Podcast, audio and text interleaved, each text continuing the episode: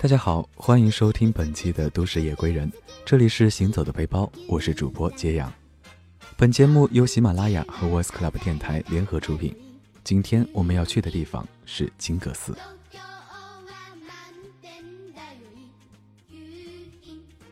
这一年看了不少精彩的旅游类书籍，很多原本不了解或是抱有偏见的城市或国家也变得生动可爱起来。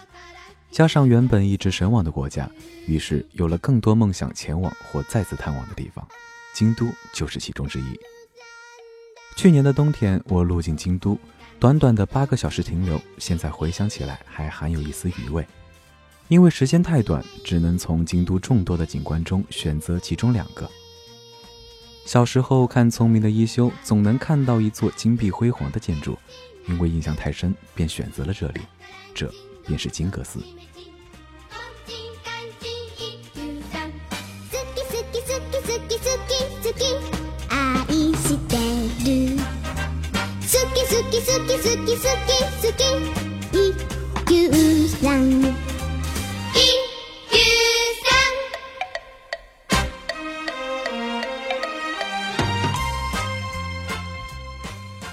我们去的当天，天降大雪。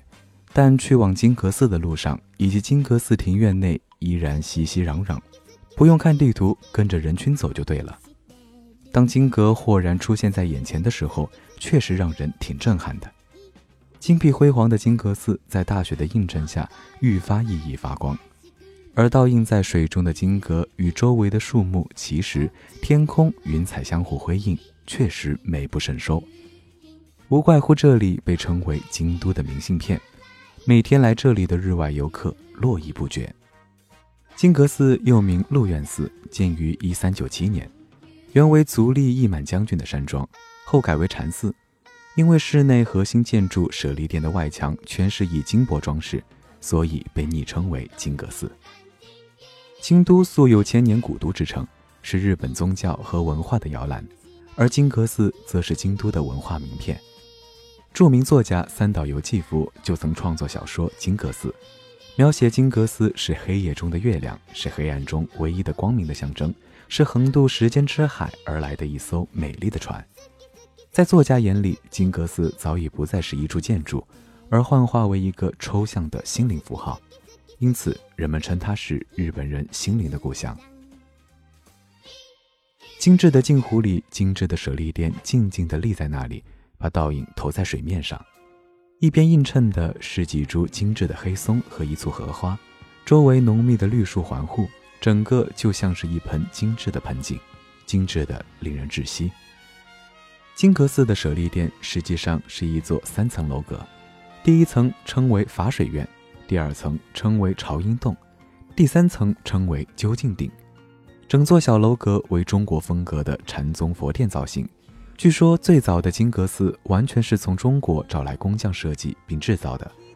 楼阁第二三层的外墙全部以金箔装饰，耗费黄金二十多公斤，因此得名金阁寺。它的另一个名字叫鹿苑寺，因足利义满将军的法号足院院殿而得名。金阁寺最早建于一三九七年，后屡遭战乱破坏，但舍利殿却一再幸免，成为日本北山文化的唯一建筑遗址。日本政府在二战前就把金阁寺列为国宝。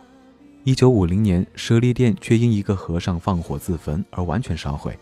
目前看到的舍利殿是一九五五年重新修复的，而外壁的金箔装饰是一九八七年刚刚更新的。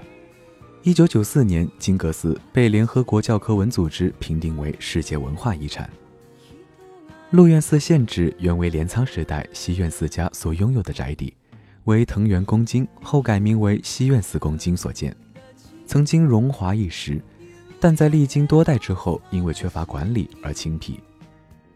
英永元年，足利义满以位于河内国的领地，与西园寺家交换获得这块当时称为北山地的山庄，开始大兴土木整理改建。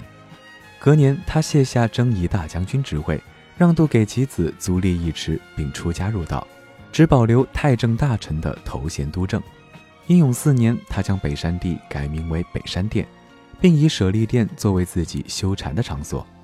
由于义满将舍利殿修筑的金碧辉煌，当时的人们就已称其为金阁殿。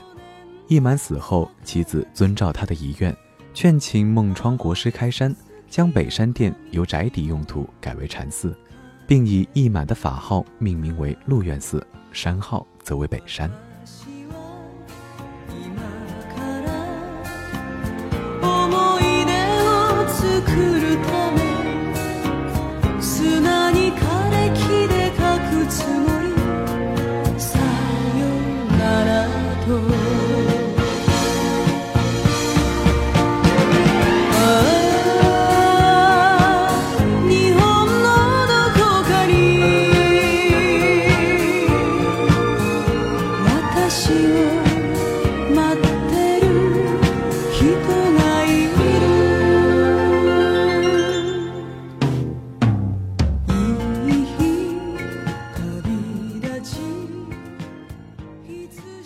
在之后的因人之乱中，鹿苑寺境内大部分建筑物都遭到焚毁，只有主建物舍利殿幸免，成为北山文化唯一的建筑遗址，因而被日本政府在战前就列为国宝。然而很不幸的是，在昭和二十五年，舍利殿因为一名二十一岁的见习僧人林承贤放火自焚而完全烧毁，连放在殿中供奉的国宝足利义满像也一同化为灰烬。日本名作家三岛由纪夫的同名小说《金阁寺》就是以此事件为背景题材著称。今日我们所看到的舍利殿是昭和三十年时依照原样重新修复建造的。昭和六十二年，全殿外壁的金箔装饰皆全面换新，成为目前的状态。金阁寺是一座紧邻镜湖池畔的三层楼阁状建筑，一楼是延续了当时藤原时代样貌的法水院。二楼是镰仓时期的朝阴洞，三楼则为中国风格的究竟顶。四顶有宝塔状的结构，顶端只有象征吉祥的金凤凰装饰。三种不同时代、不同的风格，却能在一栋建筑物上调和完美，这是金阁寺之所以受到推崇的原因。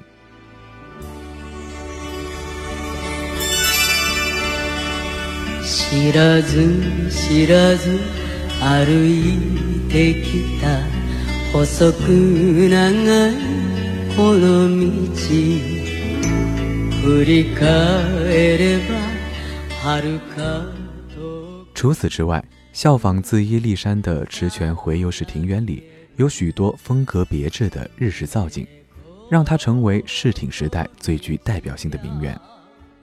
金阁寺前的镜湖池虽然面积广大。 但是与一般日式庭园截然不同的，这里的水池是完全没有饲养锦鲤等常见的观赏鱼类。金阁寺园内可走动的范围不大，不计算在池塘边拍照，花约十分钟便可以走完。隔着池塘看金阁寺之后，访客会经过总教室的前居所，又称北条。但遗憾的是，这并不开放给公众参观。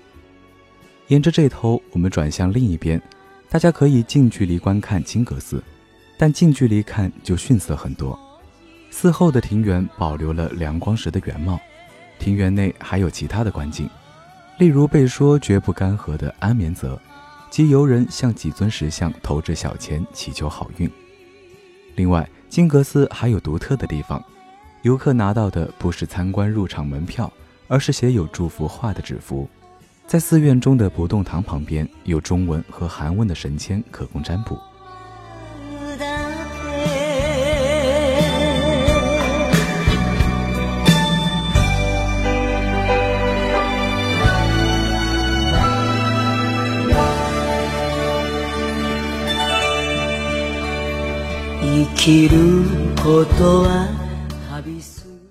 今天的旅行就到这里，晚安，好梦。愛する人そばに連れて夢探しながら雨に降られてぬかる